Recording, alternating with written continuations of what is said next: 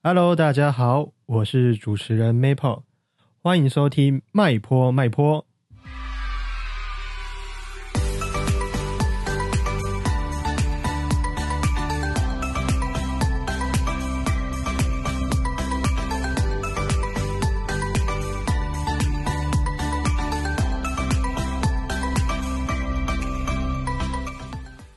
各位听众朋友，大家好，我是 Maple，然后大家都叫我麦坡。那今天呢，我们邀请到一位一位很年轻的伙伴啊，那他目前还是一位大学生。那说到跟他的缘分，其实我们是从呃我在带家福课程里面认识的啊，然后我们在后续其实有蛮多的呃生活的经验的分享，然后跟对话，那也有很多就是彼此学习的地方。然后后面也变成了就是蛮好的朋友。那这位大学生呢，他叫彩君。好，那我们先欢迎他，耶！好，那我请彩君自我介绍一下。好，嗨，大家好，我是彩君，我现在是就读设计系大三的一个大学生。嗯，OK，说到大设计系大三的学生，应该现在很累。嗯，对，就是还行啦，我觉得。好啊，这个这个学期开学就很闷。对啊，嗯嗯，因为过去在呃，因为我是就读云科大，嗯啊，然后那时候的设计系啊，到大一大二看起来很开心啊，然后确实大三大四的时候，我靠，跟鬼一样。对对，没错，就是脸色苍白，然后他们都在比哦，我两天没睡了，我四天没睡。对，我们每天要比说，你昨天几点睡？哦，你三点睡哦，那么早，太嫩了吧？我昨天没睡。对啊，就会有这样子的那种比较没睡的时间，对，然后就看起来都很可怜。那今天跟就是邀请彩君呢，就是想呃来聊聊，就是在大学生里面，呃，你只要有交往，或是应该说没有交往，好，我们都会碰到的一个一个一个主题，那就是跟性有关。嗯，那这个性其实包含了像是呃异性，就是可能男女之间或是同性都有可能。啊，那我们今天会想要呃，透过这样的方式，然后来聊聊我们彼此对于就是跟性行为方面的一些一些看法跟观点。嗯。嗯，那因为彩君她最近有了嗯男朋友，啊有了伴侣。啊，那在后面其实就会开启了就是这方面的话题。好，但其实未必说有伴侣就一定会发生发生关系。啊，但是在呃，在感情的的背后，其实性的部分的话，它是连接的一种方式。嗯，好，那以前我们对对性来说的话，我们可能会有一些些对它的误解。嗯，没错。就像是如果财军现在问你，就是过去你对性的想法的话，你会你会想到什么？嗯，之前的话对性，我会因为我个人是比较保守的一个人，所以我会觉得。性这方面，我很多的是恐惧跟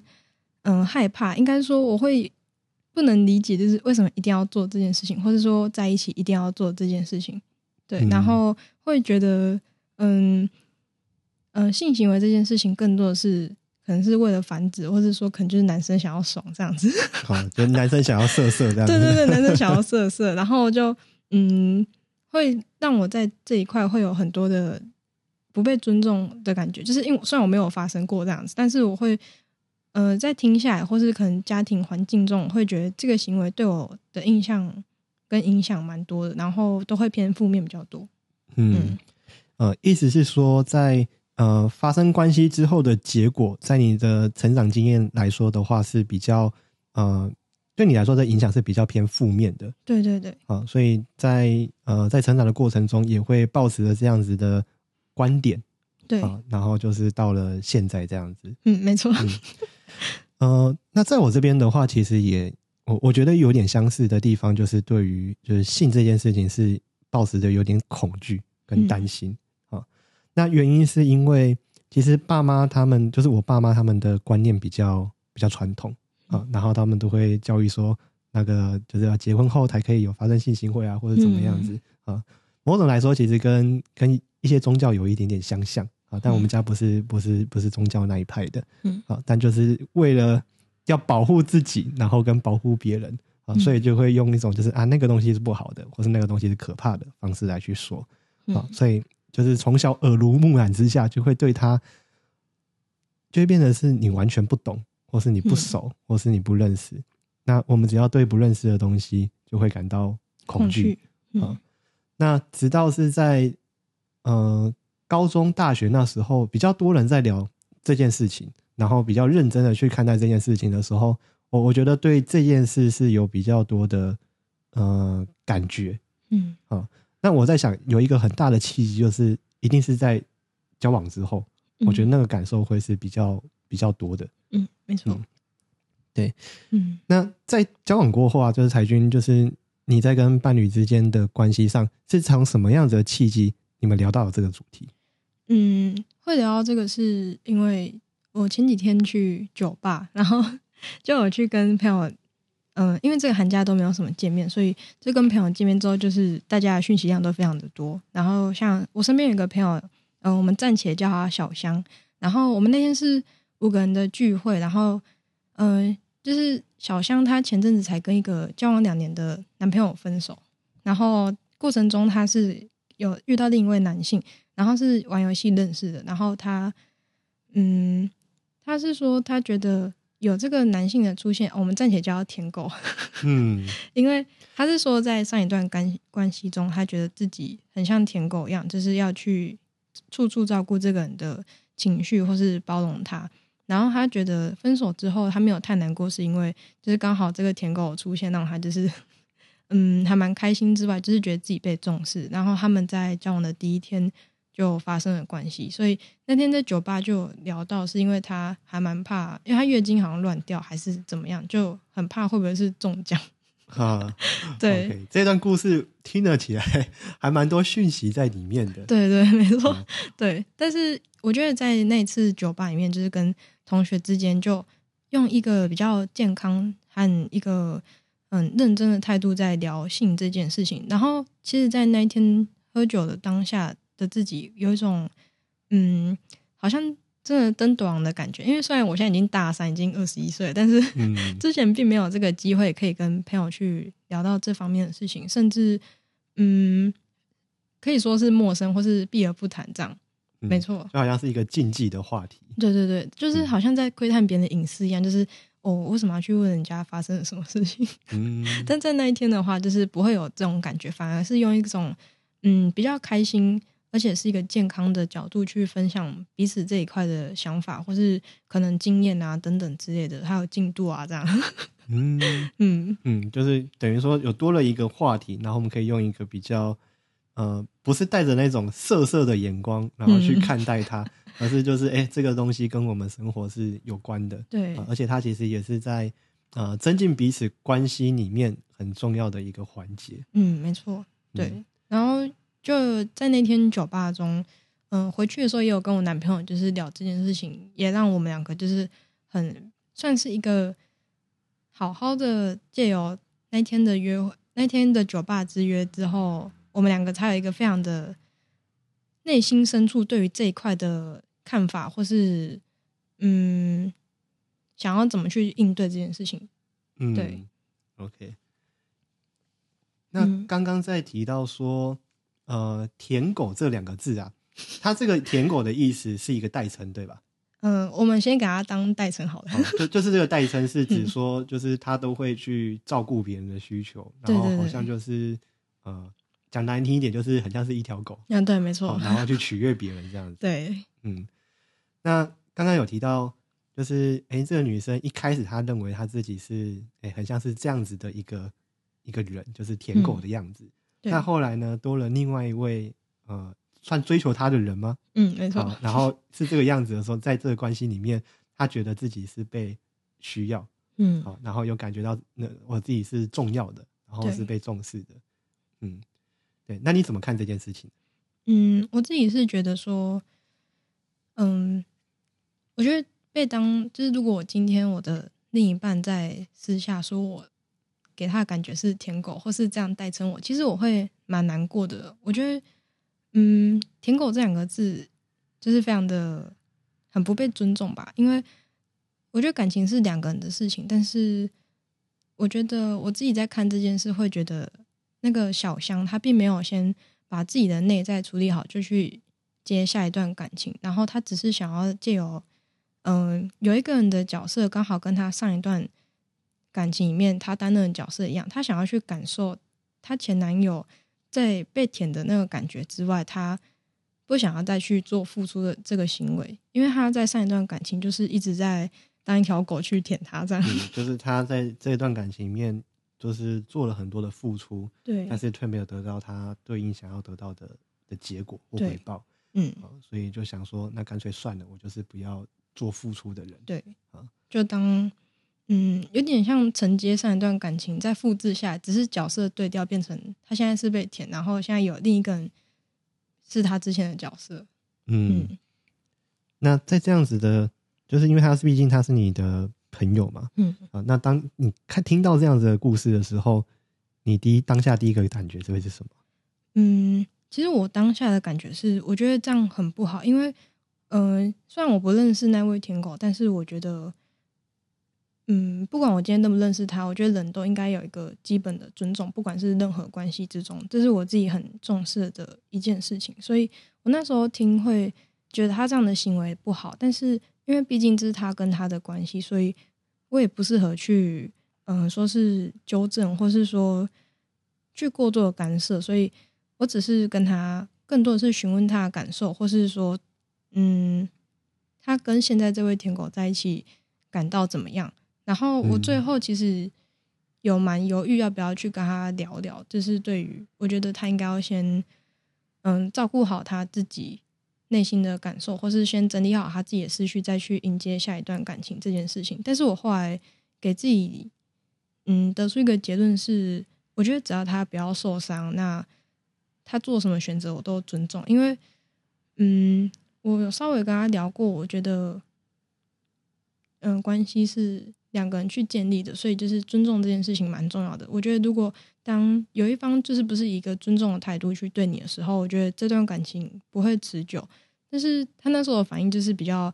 哦，嗯，这样哦。他可能听完了这个字，他他听得懂你说的话，嗯，但是他可能内在是没有办法理解那个尊重是什么意思。对，因为我觉得也有可能是因为他之前没有感受过之类的，所以他不知道要怎么去嗯协调，或是说带给对方这样的感受，或是去跟对方。讨论说要怎么达到一个彼此尊重的嗯感觉，但是我最后的决定还是就是我我想要以一个朋友的角度去关心他，跟在他需要的时候给他一些我自己的想法或是建议这样子，但是我不会去过多干涉他的选择，因为我觉得如果做过多的干涉的话，不是一件好事，因为毕竟这是他们两个之间的事情。但是这些前提之下，我都。希望他是不要受伤的。那个受伤是不止心灵上，还有身体上。因为那时候聊是说他们在一起的第一天就 发生关系，对。而且她又是一个女生，我我自己会觉得，在性行为这件事情，女生都是偏向占据下风的。因为，嗯，如果发生性行为的话，假设不呃。就中奖哈，可能就是要生下来。确实，对，不管是有没有生下来，其实即便即便你选择了堕胎，对啊，他对女生的就是负担其实也是比较比较大的。对，没错。然后，嗯，女生在这过程中也要去担心说会不会可能，呃，保险套破掉啊，或是怎么样，然后可能就变成说她事前要吃药，然后可能事后如果很不安的话，可能。又要吃之类的，我觉得光是吃药这件事情就本身对女生就蛮伤的。这样，然后男生可能就就我之前的视角会觉得啊，男生就是爽完就没事了，套子丢掉没事。但是女生却要去承担这过这过程中这一时开心的过程中之后需要去承担的所有风险，可能说可能月经会乱掉，然后开始胡思乱想，然后生活会压力变得很大，很怕自己会不会就是不小心中奖，或者是。嗯，对方可能有什么病啊之类的。嗯，对。OK，好，其实这样子听下来啊，我觉得在女生的女生的立场来说的话，呃，我觉得比较多的地方是担心跟焦虑。对，哦，就是会担心说，在我们发生关系之后，呃，可能会不会有什么样的事情会发生？嗯啊，然后而这些事情发生，它其实都是女生自己在在担心，嗯但是男生其实就是很很天呐、就是他也想不到有这些事情，然后他也觉得说啊，反正就是遇到就就来啊啊那种感觉。但是当事情真的来了之后，男生就会退缩。对啊，嗯，没错，而且，嗯，我觉得最常看到的一些呃漫画剧情，这些都是可能太年轻，然后男女生就是一些电视剧啊，都是可能很年轻，可能高中还是大学就发生性了之后，女生就不小心中奖，然后去跟男主角说，呃，我中了耶这样，然后最后的结局很很不是泛指所有，但是呃，就要看女生够不够幸运，遇到一个会愿意承担，然后并且照顾她的一个人。但如果很不幸不是的话，就会多一个单亲妈妈。哦，对，就会变 多一个单亲妈妈，对没有错。但就又以这个社会的角度来看的话，其实大家都会去谴责单亲妈妈。嗯，对、啊哦我觉得这是也是很不公平的地对方。。然后小孩长大之后，也有可能会去，嗯，看到别人有爸爸或是什么之类，也会去谴责妈妈，就是为什么要，嗯，我家庭是这样啊，或是说，嗯，会去变成，我觉得这过程中很多压力都会在女生身上。嗯，对，嗯确实，啊、而且只是光那在那时候年轻的时候，呃，发生了这样子的关系，然后你就必须要背负这一辈子的的要怎么讲业嘛，或者是这个这个不好的结果。那男生嗯好像就是拍拍屁股走人的，对啊，真真的是太不公平了。对，就相对下来会觉得男生就是比较能够，嗯，快速的跳出这一切。嗯，就是讲白一点，就是售后不理了。对对对对，没错没错。嗯，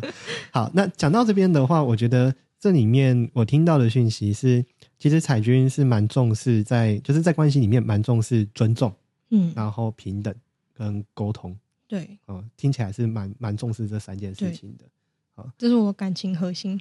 感情的核心。没错，我很重视。对，因为我觉得，嗯，只要这三点都还在的话，我觉得对我自己来说，就是没有什么是不能解决的。嗯嗯 OK，那你是怎么样发现到，哎、你觉得你你的感情的核心这是这三个的？嗯，我因为我其实，在交这个男朋友之前，我前面两个是交女朋友，然后，嗯、呃，交女朋友原因是因为我的家庭环境让我对男性非常的恐惧，因为我的家庭就是之前可能会看到，嗯、男性暴力的那一面，或是嗯、呃比较不负不负责任的那一面，会让我觉得哇，就是如果我跟一个男生结婚之后，我要去承担这所有的后果，真的是太可怕。我宁愿我那时候是，甚至我在大学，就是我交第二任女朋友分手之后，我甚至有想过说，哦，我可以单身一辈子，就是我可以照顾好我自己，我甚至已经规划好，就是我要怎么 入土这件事情。怎么一个人终老？对对对，我就已经规划好这样，我就觉得哦，自己一个人生活也很开心，然后我只要可以到处交朋友，对我自己来说就非常的足够这样子。然后也是因为我自己是觉得我，嗯，也有跟我男朋友探讨过这件事情，就是对于之前我交两个女朋友这件事，但是我之前都是他们跟我告白，然后我没有我。我现在还没有告白过任何人，嗯，对包含这一任吗？嗯，没错，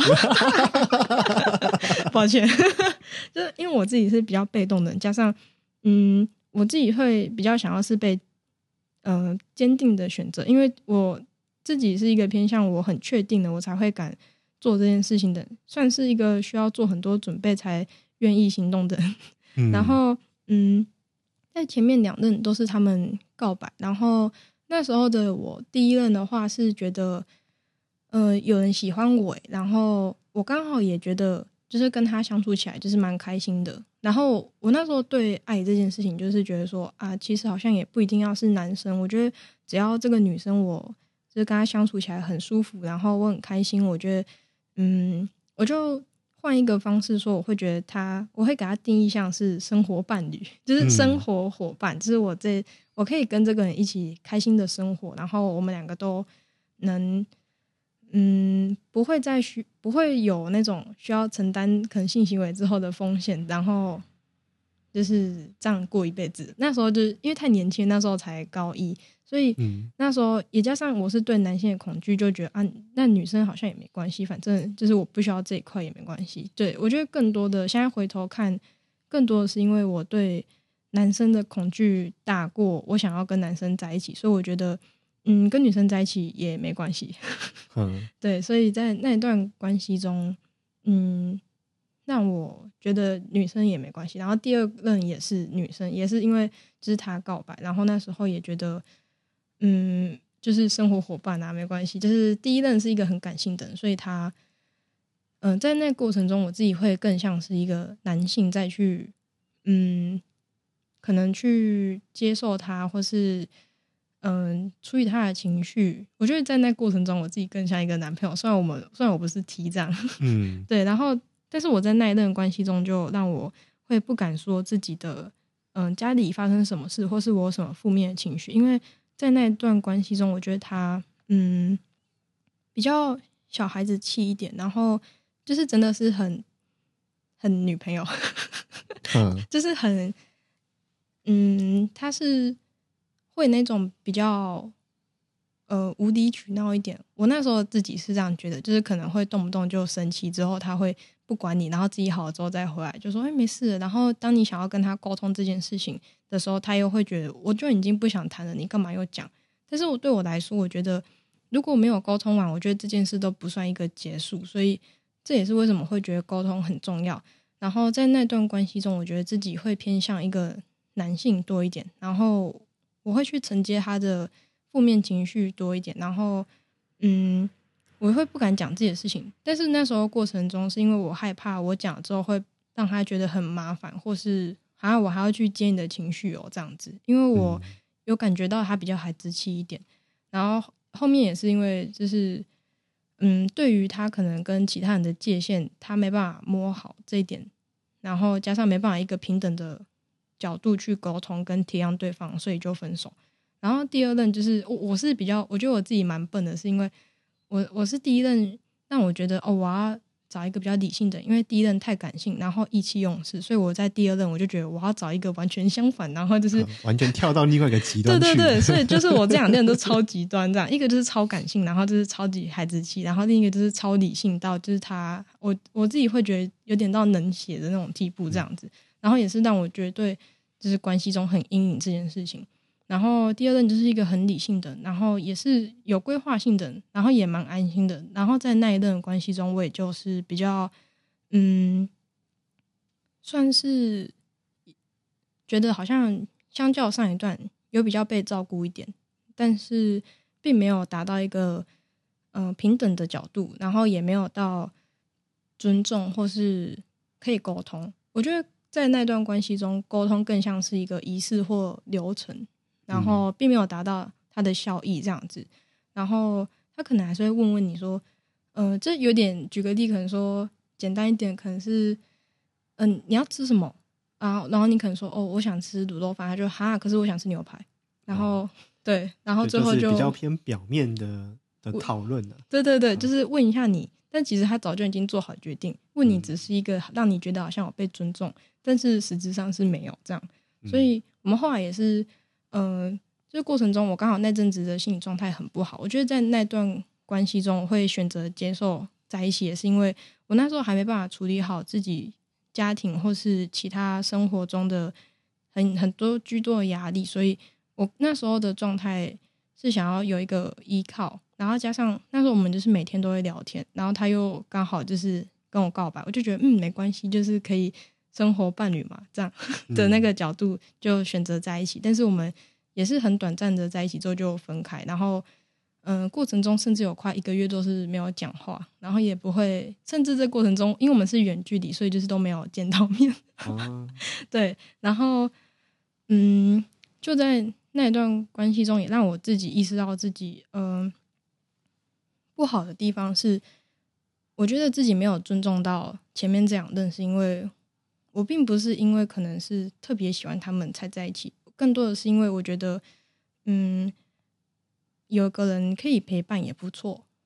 然后就选择好啊，那你刚好喜欢，那你可以在我身上得到你要的，那就这样啊。我可以在你身上得到一个陪伴，那就这样。然后在第二段感情中，我自己是还没有处理好自己的心理状态跟生活上的居多压力，就选择跟他在一起。我觉得，嗯，也是对他一件不太尊重的事情，是因为我没办法处理好其他事情的状况下跟他在一起，就变成他需要去听我讲很多我的生活中可能发生的压力，然后那时候又太年轻，所以我没办法去处理这些压压力的事情的状况下，就会变成他去承接我这个人的所有负面情绪，或是嗯跟他置身事外的事情，我觉得对他来说也蛮不尊重，因为我自己都没办法处理好，然后我跟他讲的时候，可能会对他来说像抱怨。然后当初他有跟我说，就对我对当时我来讲，我会觉得我是在跟你分享我自己的生活，因为这些事情很隐私，所以我是因为信任你才跟你说。但是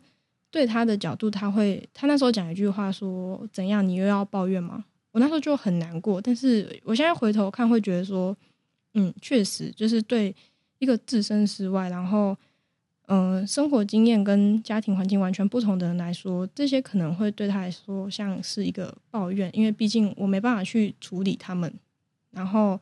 我只是一昧去吐口水的状况下，确实会让他感受到像个抱怨，所以就是在这两段感情中，会让我意识到，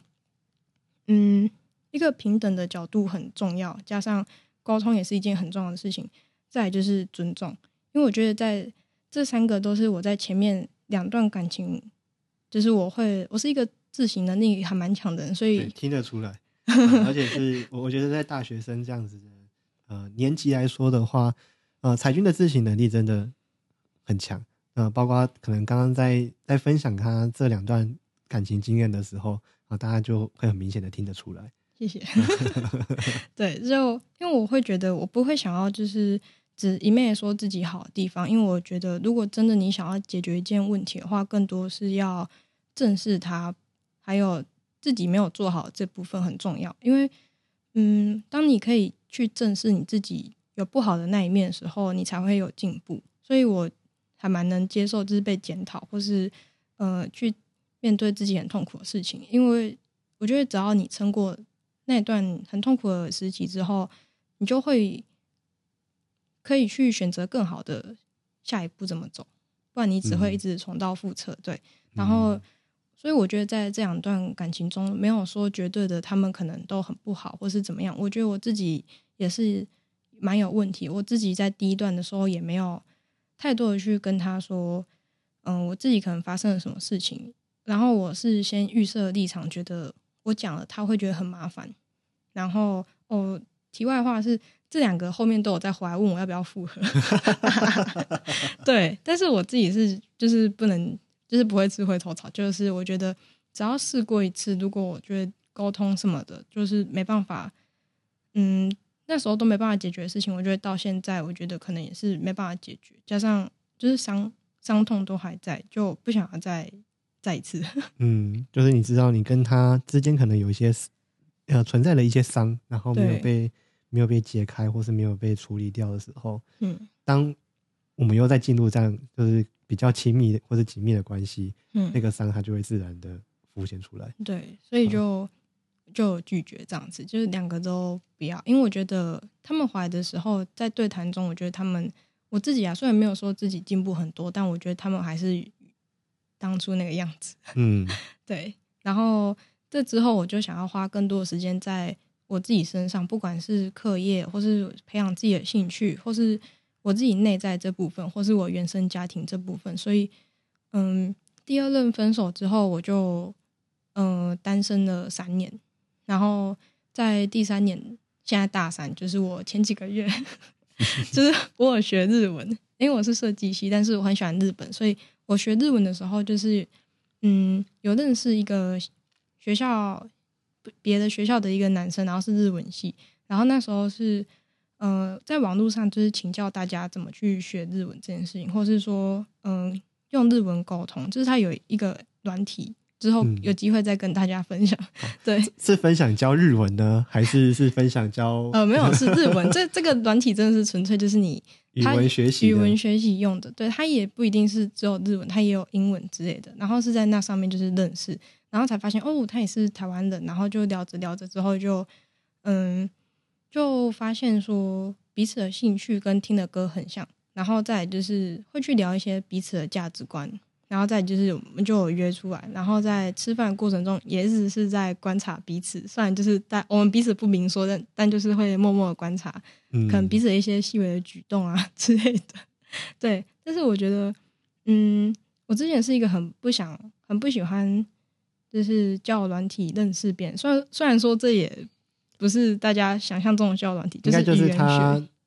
呃，有有点就是有违了你原本的原意，就是你那时候在用这个 app 的时候，你是想要学语言，对对对，但是却没想到竟然发展到了就是对关系的这一步。没没错没 错，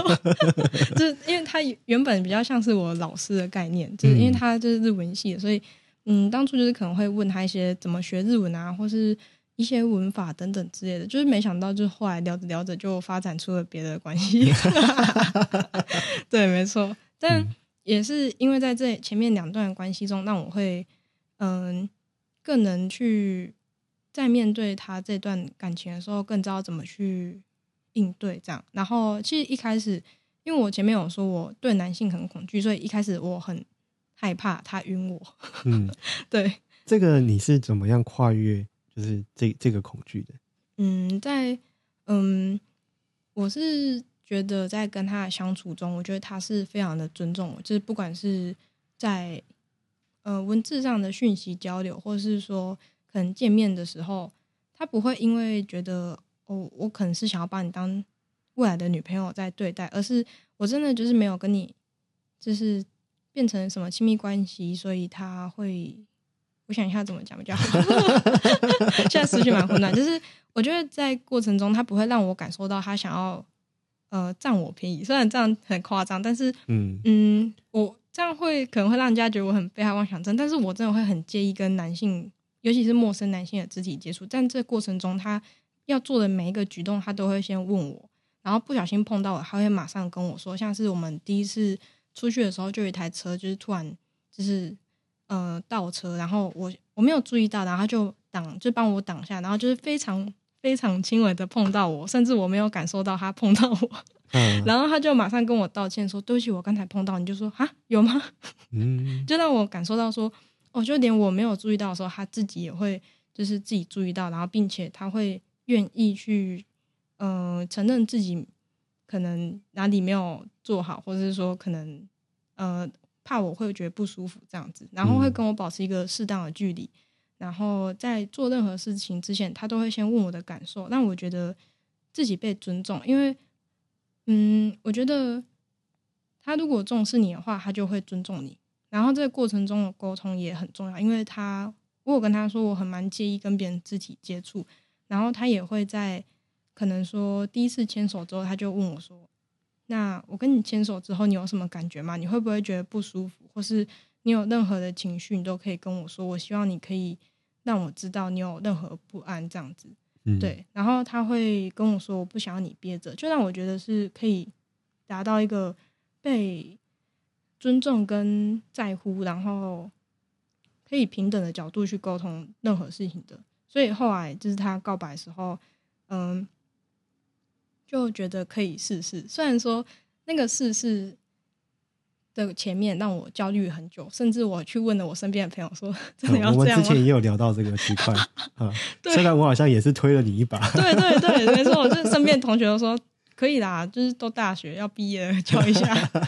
对啊。然后，但是我之前是只要有异性跟我告白，我就会不会想太多，我会直接说，嗯，我觉得你应该只是三分钟热度吧，所以就是我觉得你还不够认识我这样，然后我就会直接推掉。嗯对，但是我觉得在这一次，就是我男朋友身上，我感受到更多的是，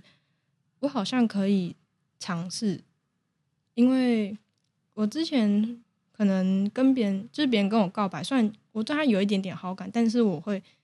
害怕多于想要在一起。但是我跟他，他跟我告白的时候，我有更多的是想要尝试跟解决问题的心，多于那些害怕，所以我会嗯觉得。我觉得好像可以试试，然后不管会不会受伤，然后这过程中我也是每天都会去想，真的要继续这样吗？然后真的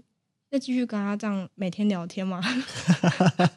对我就会一直想说，我甚至之前有做过，就是我可能把他的聊天室就是关闭通知，然后嗯，就是我会关就是他隐藏他的聊天室，然后过几个小时，嗯，然后就是克制我自己不要去看他。对，这个是在热恋期的时候呢，就是交往之后，还是在交往之前？我这是交往之前哦，，交往之前做的。，对，就是我就是一个很及时止损的个性，就是你的那个理性，就是法官的裁军，扮演法官的裁军，他会出来踩刹车。对对对，没错，嗯就是我会觉得啊，不要呃，如果一段感情都要接受受伤或是分手，那干脆不要开始。嗯，那这是我们以前就是我我们年纪轻的时候，好像都会这么认为，对，就是我们在感情啊或者在人际中有受到伤害嗯啊受伤了，那我们就会想说，那如果我会受伤，那我干脆什么都不要。对对对，我嗯当初也是偏向这样，但是我嗯，我觉得一部分是因为他跟我告白的时候，我感受到他很真挚、很真诚，嗯因为他这是。嗯，这样好像如果他听到可能会有点抱歉，他可能很羞耻，因为嗯，我们当初是一起去那个美术馆，然后坐在河边，就那一天完全都像是在演电影一样，就是晚上超多八点多，然后我们就在那边看美术馆的灯，然后映照在河畔边，然后我们就坐在草皮上，嗯。然后我们就在聊天，然后聊着聊着，他突然就安静，然后我就问他说：“你你现在在想什么吗？”他就觉得，他就说：“我觉得跟你在一起就是很开心，就是虽然我们现在不是什么关系，但是很舒服，然后觉得是可以好好的去沟通，然后做任何事情都很开心，这样，然后也不会，嗯、跟我相处的过程中，他觉得我很成熟，然后嗯，不会让他觉得是不能沟通这件事情，然后我们的三观也都很像。”然后他那时候就讲着讲着就说，如果之后没有在一起，他觉得他很难过，嗯，因为他说他很喜欢我，然后就这样子讲，他就哭了，因为他知道我的个性，就是我不管我喜不喜欢，我都会先抑制我自己的感情，嗯。然后我会想要用很理性的方式去处理，然后我会觉得，如果之后都要去面对受伤什么的话，那就干脆就不要开始了。然后他也知道我拒绝过很多的，对，所以所以就是他觉得自己可能也没希望，嗯 对。但是我那时候当下，嗯，看到他这样的时候，我不会觉得他在好像，嗯，想要借由就是悲情牌嘛，还是什么，然后让我嗯就是好像是在祈求你对他的爱这种感觉对，。就不会让我觉得好像是哦，你看他这么可怜，好啦，在一起那种感觉。好啦，帮他一下啦。对对对，不会。对当下，如果我那时候有想过，如果今天是别的男生这样就在我面前哭，我应该会说，我我应该会就是哦，可是我真的不喜欢你，真的。那你今天哭完吧，明天不要哭了。对，真的超理智的才俊。对对对，就 是你今天大哭一下没关系啊，你会再遇到更好的女生这样，然后就让他一次痛了，就是长痛不如短痛。嗯，对，但是我当下就更多的是看到他这样，不会有这样的想法之外，我会想要更多的去嗯接触彼此吧，就是去接触他。所以我后来做了一个动作，就是我就我们就因为我们是坐在草皮上，然后然后我就转过去，然后我就抱他一下，然后就摸摸他的背，然后就说没事啊。然后他就可能意识到自己这样很就是男性的尊严消失了，他就 对，他就他就就是轻轻的推开我，然后就说没关系啊，你你不用安慰我，对，嗯然后就还在吸鼻子，然后我说没有啊，这是我的答案这样，然后他就说啊什么，然后那个那个画面就是他眼睛还湿湿的，然后就是一脸很懵转过来看我，我就他说什么意思？你不是在安慰我吗？我说啊，不然你再问一次啊。他说问什么？我说你你问看看啊。然后他说，然后他就就是把眼泪擦干之后，就整理一下他自己，然后他就是就是抓着我的手，然后很认真看着我说：“彩君，你愿意跟我交往吗？我真的很喜欢你。”然后我就说：“嗯，好啊。”然后 我们就这样在一起，虽然很像少女漫画，但这是真的。对，嗯然后嗯，目前在一起下来都很很舒服，就是那个舒服是可能遇到一些有觉得意见不同，或是说嗯觉得不开心的事情，都可以平等的去沟通，然后解决，然后去梳理彼此的情绪。所以我觉得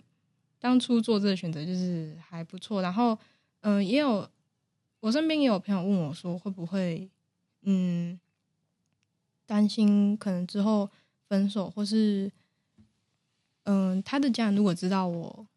可能有跟女生在一起之间这件事情之类的，就是嗯他们是他们的用意是他不想要我坦诚那么多自己的部分。然后，但是对于我自己来说，我会觉得，如果连我过去的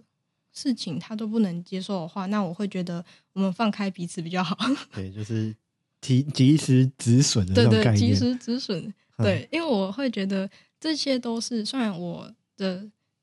原生家庭或者我生命过程非常的嗯、精彩，精彩，嗯，对 对，但是我觉得会可以变成我现在的样子，都是因为那些过程，就算它很不好或是很糟糕，但是我觉得如果今天少了任何一块，都不会是现在这个我。然后我觉得这也是因为我很满意现在自现在的自己，所以就是我会想要去好好的去坦诚我之前可能哦有什么事情啊，或是嗯、受过什么伤，我觉得都是很愿意。我觉得这部分的前提也是因为我在他身上感受到被尊重，所以我觉得可以信任他。然后我觉得我讲了，假设他今天不能接受，那那也是他的决定，这样。就是我看得更开了吧，因为我朋友就跟我说，你不要那么坦诚啊，不要什么都跟他讲啊，你如果讲了之后他不能接受怎么办？但我会觉得这反而是我更要讲的地方，就是我觉得如果我我可能藏了好几年，然后说哦，我之前其实怎么样怎么样，然后他突然这个点不行，然后我们就要放弃这几年的感情嘛？我觉得这也也是很很瞎这样，所以我会觉得。嗯，我想做最坦诚的自己，然后我有跟他说，我希望你也是你最原始的样子，然后嗯，不想要有任何隐藏，因为我希望我们都是喜欢对方彼此最原始的样子，这样就好。对，然后嗯，你可能还是会有一些害怕，但是我觉得我们还可以再好好的去谈，呃，讨论，或是去好好去面对，就是不是一个人，或是要自己去。先先入为主的觉得说，哦，对方可能没办法接住我，或是哦，他会不会觉得我很麻烦？因为我之前第一段就是这样，所以我现在就觉得，在我还没有讲之前，我不想要再去预设他的立场，或是会觉得哦，他可能会离开我。因为我觉得，当我会去想他可能会离开我这件事情的时候，我可能就对方可能不会这样想，但是我自己就会开始蹑手蹑脚，然后可能就会让自己的行为变得很奇怪。然后最后，本来对方没有这个想法，也没有想要这样做，但可能因为我一直去猜疑，因为我自己的不安，然后去猜疑他可能会离开，或是他可能会不喜欢这样的我，然后最后就会变成吸引力法则，他真的离开我。嗯，对，所以我就跟我朋友说，我觉得我我可以接受我坦诚我自己，然后接不接受都是他的事。假设真的最后我们没有在一起到最后还是怎么样，那。就是我们没有缘分，然后我也可以坦诚的接受这一切，因为我觉得这可能就是我自己要去学习的另一的。就如果到时候是这样的话，那就是另一个课题，然后我要去学习，就是彼此需要去学习的地方，这样子。嗯嗯，彩君的身体里面真的住着一个老灵魂，对，就是可能实际年纪二十一，然后心理年龄可能已经更年期，已经六七十岁了。对，差不多啊、这个想法在呃在感情里面啊、呃、真的很不容易啊、嗯特别是。呃，在年年纪轻的时候，就是大概学生时期，我们都会希望可以活成对方想要的、喜欢的样子。嗯啊，就譬如说，哎、可能伴侣希望我乖顺，或者是希望我是贴心，或者希望我是有有礼貌的，或是希望我是有责任感的。嗯啊，但是这些期待呢，都是都是对方的期待嗯啊嗯，，那跟我们自己可能会没有关系。对啊，那有时候要演，当然了，在热恋期演一定是演的很顺利，嗯。嗯，但是到最后的话，就是还是会露出原形。嗯对，对，那反而是比较成熟的成熟的感情里面呢，在一开始谈的时候，我们当然会像彩君在一开始分享的过程中，我们还是会有一些担心，然后我们也会有一些紧张，也会想起过去的那一些受过的伤。嗯。啊。但是我们很清楚的事情是，如果我们想要走下去，那我们就需要是做一个真实的自己。嗯啊，我们才有办法更靠近彼此。对，嗯，不然演久了其实都会累啊嗯，，都会想要卸掉这个角色。嗯对啊，而且我觉得，嗯，如果这个关系中他不能接受你，嗯、我先撇除说你可能他不能接受的点，可能是嗯呃，你可能就是生活卫生啊之类那些，我觉得更多是偏向生活习惯。如果他是不能接受你可能之前受过什么伤害，或是你的家庭，或是你可能还在面对哪一些课题，然后是因为这些地方不能接受你的话，我会觉得，嗯，就是，呃，感情建议一律建议分手，就是我会觉得，嗯，如果他真的爱你的话，那都是可以借由沟通，然后去，嗯、更信任彼此，最后去面对这一切的。嗯。嗯。嗯，我我想要把这个地方再讲的，就是更细一点点。啊，就是在这个过程里面，我们可能会有一些不同观念上的不同，或是嗯。习惯上的不同，或者是就是一些你看不惯的地方。嗯。但是两个人要能够在一起的话，我觉得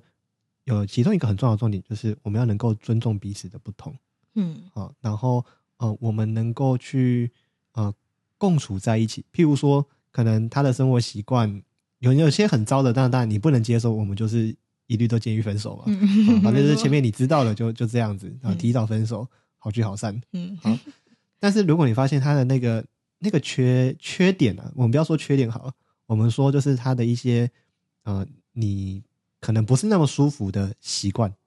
嗯啊，然后当他出现的时候，如果你又可以就是去接住对方，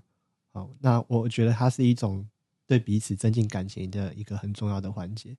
啊嗯，但不是要你去刻意的去接受。对。啊，而是诶，我知道他有这个困难，或是我知道他有这个需要，好、但是我可以尊重他有这个需要，我可以接受彼此的不同。那嗯。我觉得这是在感情里面，呃，我自己体验起来很重要的一个一个过程。嗯。嗯，真的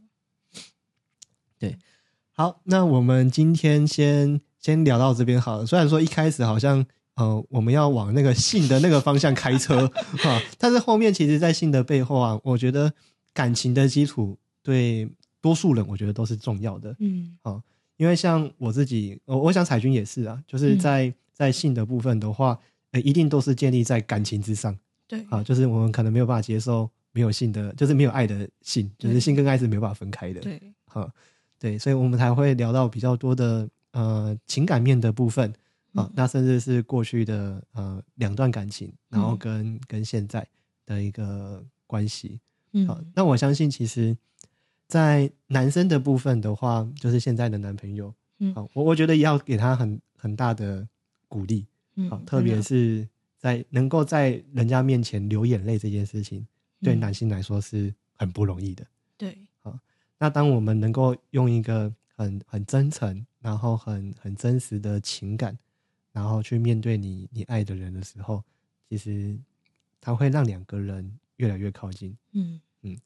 然后就像前面有提到啊，说因为受过伤，所以不想要相信爱情，啊，但其实反而是在你这个受过伤的这个片，就是这些历程中，你才会知道什么是爱。对嗯，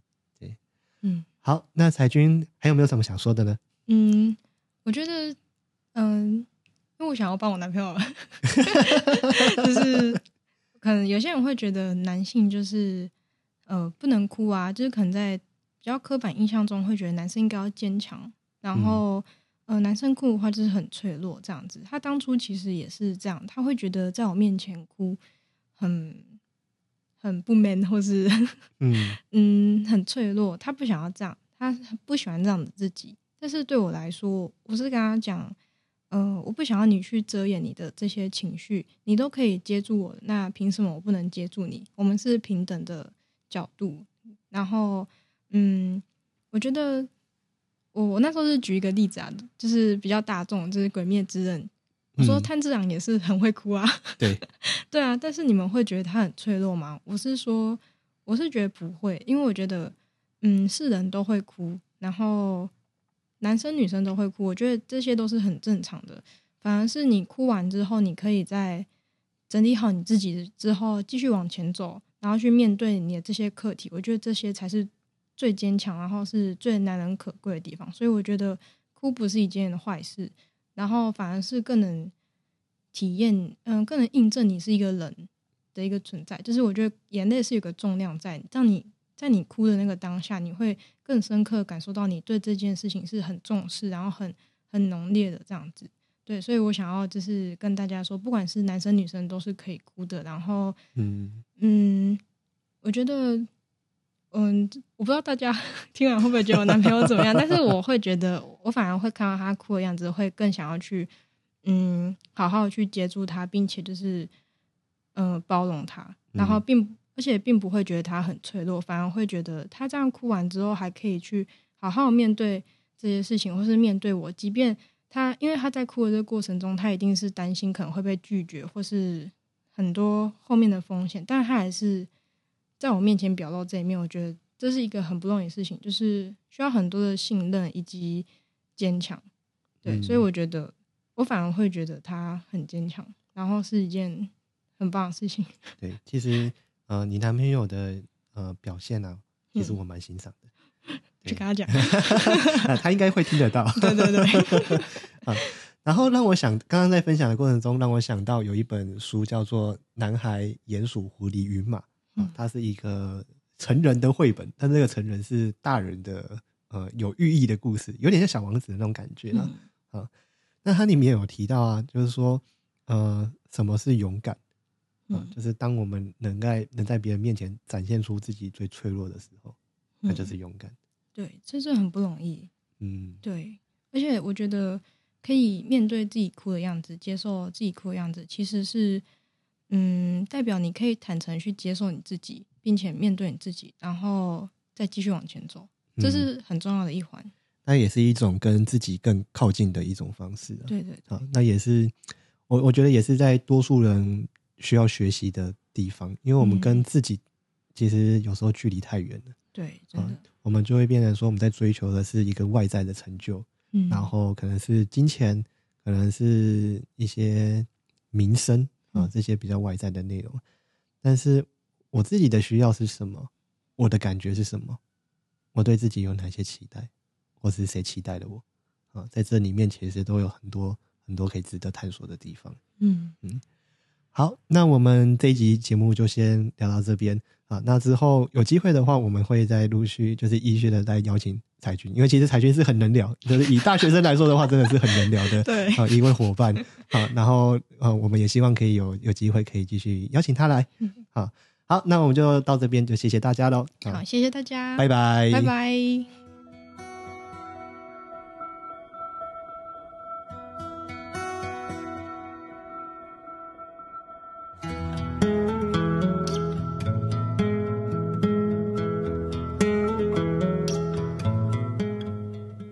节目的最后有一个好消息想要跟你分享，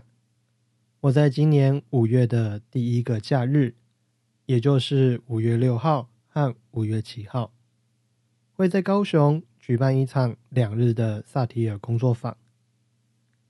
不晓得你会不会觉得自己总是不够好？你会不会有时控制不住情绪，却又在事后感到后悔？你会不会对未来感到迷惘，不晓得该怎么办呢？如果你有这些疑惑和困扰，那么我会很推荐你来参加这个自我探索的工作坊。我们会透过情境游戏、探索活动和心灵牌卡等动态有趣的课程方式，陪伴你一起来学习萨提尔成长模式，练习觉察自己，探索与改变自己的内在状态，拿回自己人生的自主权。你也可以在 Acupass 的网站上输入“重回 B 六一二星球，与你的灵魂相遇”，就能找到这个工作坊的报名方式。我也会将这个活动的连接呢放在下方的资讯栏里面。最后的最后，如果你喜欢这集的节目，我想邀请你帮我到 Apple Podcast 按下订阅，并且给我五星好评。欢迎留言和我分享你的想法，也欢迎你让我知道节目的哪个地方让你听了很有感触。如果能收到你的回馈和祝福，我会非常的开心。那么我们下集见喽，拜拜。